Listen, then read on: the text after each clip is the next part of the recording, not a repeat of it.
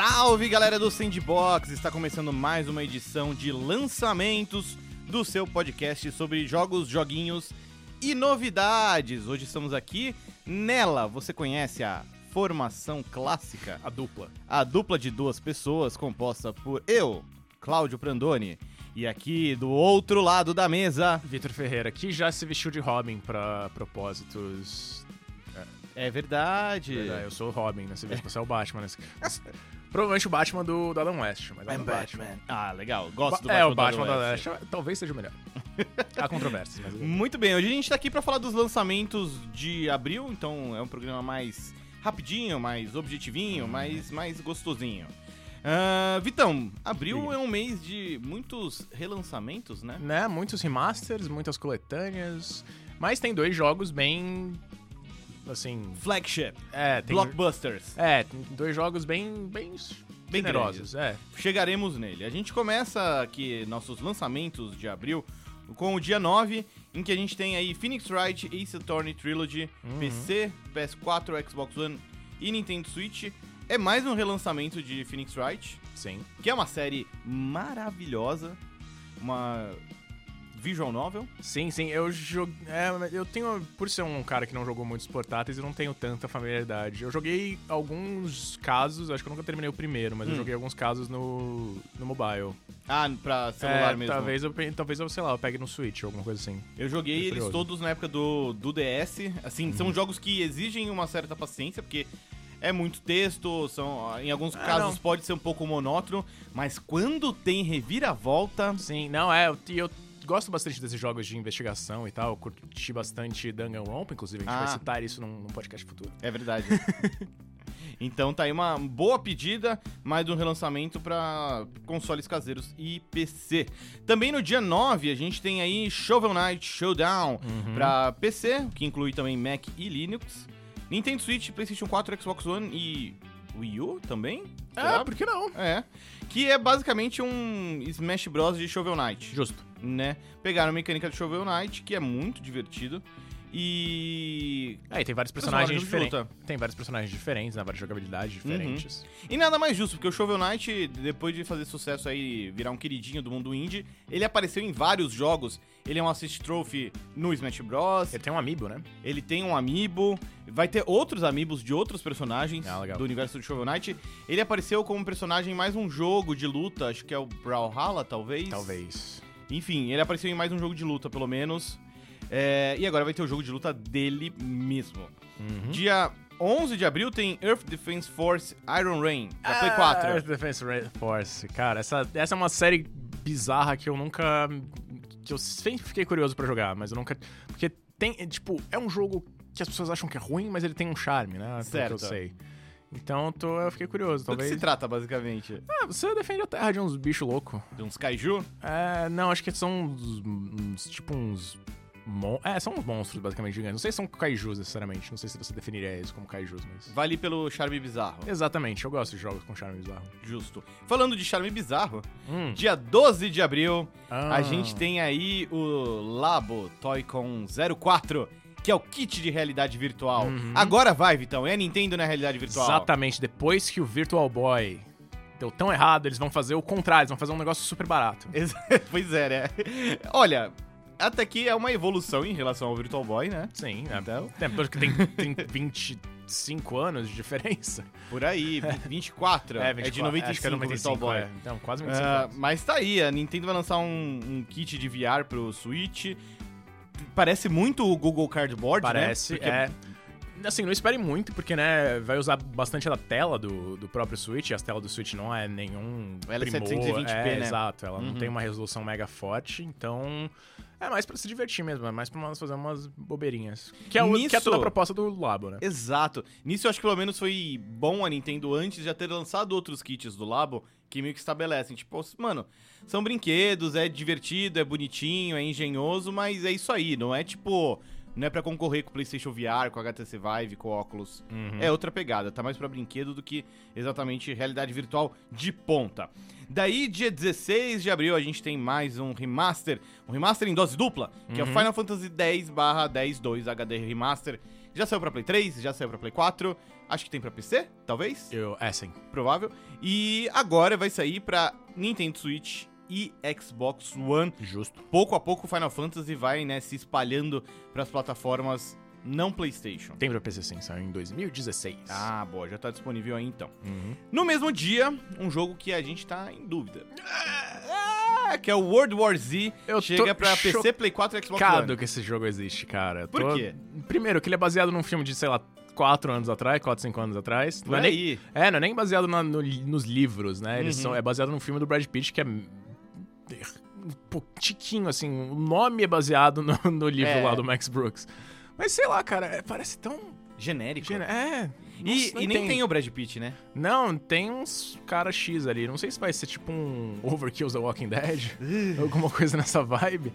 Mas é, também, é, também é de destaque a versão de PC, né? Sai pra PlayStation 4, Xbox One e PC. A versão de PC não vai sair no Steam, vai sair na Epic Game Store. Olha só, mais Outros um exclusivos. arrebanhado para a Epic Game Store. Uhum. Dia 23 de abril, mais um remaster, mas esse bem aguardado, Uhum. que é o Dragon's Dogma Dark Horizon. Horizon ou Arisen? Ah, Acho que é Ryzen. Horizon.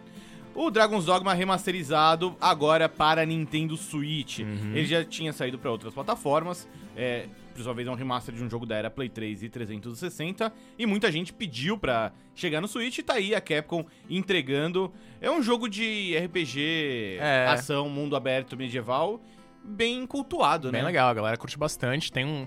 Eu, já, eu não nunca joguei, mas eu vi histórias sobre o final, e o final é muito, parece ser muito bizarro e muito louco. Que eu lembro bem na época em que ele saiu.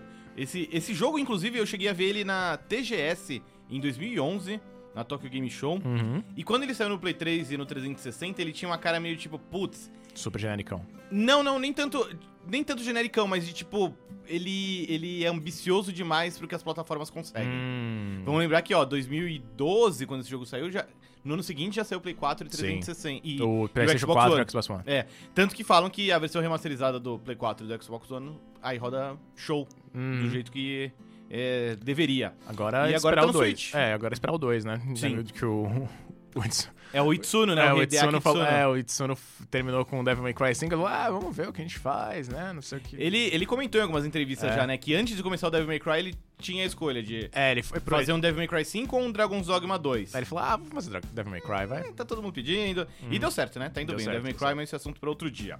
Daí, no dia 23 também, Uhum. aí sim chega um dos blockbusters aí Mais aguardados. Mortal Kombat 11. Show. Chega pra Play 4, pra Xbox One, pra PC. E a versão de Nintendo Switch, que a- no momento que a gente tá gravando esse podcast, a gente ainda não viu. É, então, eles falaram que. A Nintendo falou que vai, vai ter ele pra teste lá na PAX East. Que é bem no finalzinho de março, né? Exatamente. Então, vamos ver se alguém testar, se alguém vê e, e dar uma, uma- um help aí pra ver como é que vai ser a É. versão, porque tem um histórico curioso, tipo, em portáteis, o Mortal Kombat 9, né, pro Vita era um porte bem Era muito justo. bom, é. E o que me deixa um pouco ressabiado é que, tipo, o Mortal Kombat 10, a princípio ele ia sair também pra Play 3 e 360. Hum. E ele foi cancelado muito em cima da hora. Sei lá, eu não sei bem o que esperar dessa versão do Switch e É. eu tô preocupado de, assim, até agora não terem mostrado nada. É. Acho legal a Nintendo vir a público e falar assim: não, ó, vai ter pra testar, relaxa, tá show. Mas, tipo, o jogo tá muito perto de sair e a gente ainda não viu Uhum. É. ele em ação. Tem que ver, é. Então, sei lá. Mas de resto, parece, tá, parece bem legal. É um jogo que odeia olhos. Ele tem um Nossa, é. desprezo, assim. Todos os fatalities geralmente envolvem os olhos das pessoas sendo arrancados, Explodidos. explodidos. É, é, Acho que eles querem testar a, a engine, que é uma é a Engine 3, né, cara? Sim, é heavy. eu nossa, eu ia falar heavymente. Hum. Ela é pesadamente Fortemente. modificada, fortemente modificada, mas é Unreal Engine 3, o que é surreal. Chocante, né? O jogo do, sei lá, Mass Effect de 2007, 2005, 2000, muito, muito antiga. né? Sei lá, mas tipo. Mas o Mass, é eu lembro que o, engine- é, o primeiro Mass Effect tinha, o Mass Effect de 2007. Nossa, é, os Batman Arkham também era sim, tudo Unreal sim, Engine sim. 3. E tá, eles conseguiram Tá aí, firme e tirar leite de pedra. Curiosamente, a versão mobile é Unreal Engine 4. Hum, Que acho que ela é otimizada pra smartphone, enfim. é, faz sentido. E eu, pra variar, tô bem curioso com o modo história do Mortal É, Kombat parece bem 11. legal, muito. A gente, já, a gente mencionou, tem um podcast específico que a gente fez com a Thais Matsufuji, Isso. maior especialista de Mortal Kombat no Brasil. Então tem aí o nosso podcast meio de preview do, do Mortal Kombat 11. Depois que o jogo sair, a galera jogar aqui e tal, pode esperar por um podcast de review É. do jogo, por assim dizer. Seguindo adiante, dia 26, a gente tem Box Boy and Box Girl pra Nintendo Switch, que é meio que uma versão final, é, HD... Hum. Não uma versão HD, é uma nova versão de uma série de puzzles muito boa do 3DS. Hum. E é até meio surpreendente existir, porque o jogo mais recente da franquia era o Goodbye, Goodbye Box Boy. Ah, é tipo. E aí ele voltou. É. Então tá aí. É, é, é bem bonitinho, é puzzle meio minimalista. ah, pegando o próprio Switch como referência, lembra um pouco o Sniper Clips. Hum. Sabe? Que tem uns gráficos Ah, eu tô 2D. vendo aqui, tô vendo os gráficos, também tem uma pegada meio Super Meat Boy, né? Sim, sim. E bizarramente existe um amiibo do Box Boy. Ele Ok, é basicamente uma caixinha. Do mesmo dia, 26 de abril, tem o outro grande jogo do mês, que é Days Gone. Sim. Como é que você traduziu, Vitão? Dias atrás? Dias atrás, pensava em você. Não era assim. Exato. É. Mas e aí, expectativa por Days Gone? Cara, eu não sei. Ele parece. Ele parece um. o- é o que a gente tinha falado, acho que a gente tava falando com o Bruno, né, do The Enemy. É, ele é videogame o jogo. Isso. Ele é o jogo mais jogo que você consegue imaginar. Se você quisesse. Ah, vamos fazer um, sei lá. Fazer um.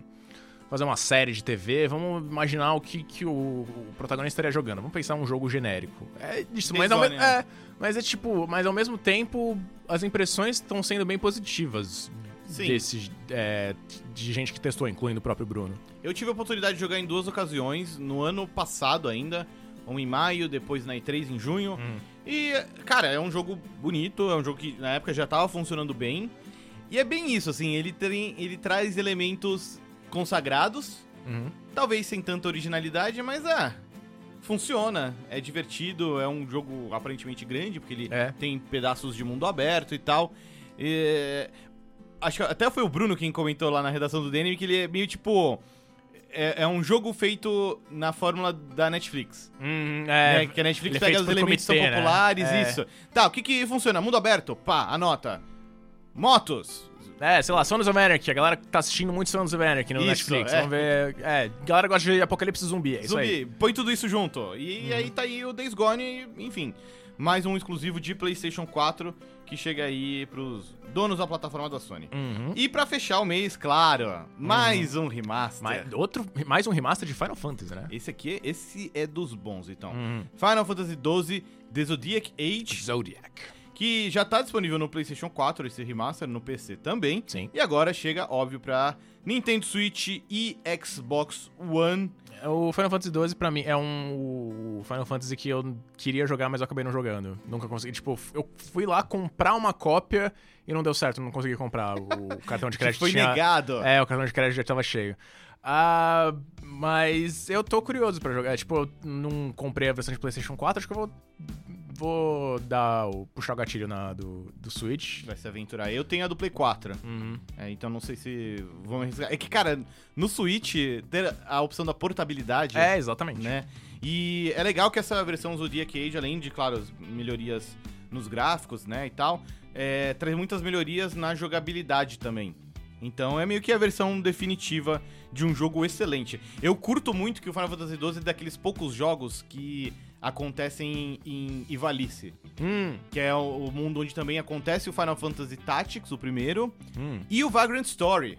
Olha só. Então, tipo, não sabia, é, são é três... um Square, Square Enix é, Expanded Universe. É, é, agora eu não lembro o nome do, do criador, acho que é alguma coisa Matsuno. Hum. Eu vou até conferir aqui, mas é meio que o Matsuno Verso, talvez. É, Deixa eu conferir o nome dele, que esse merece.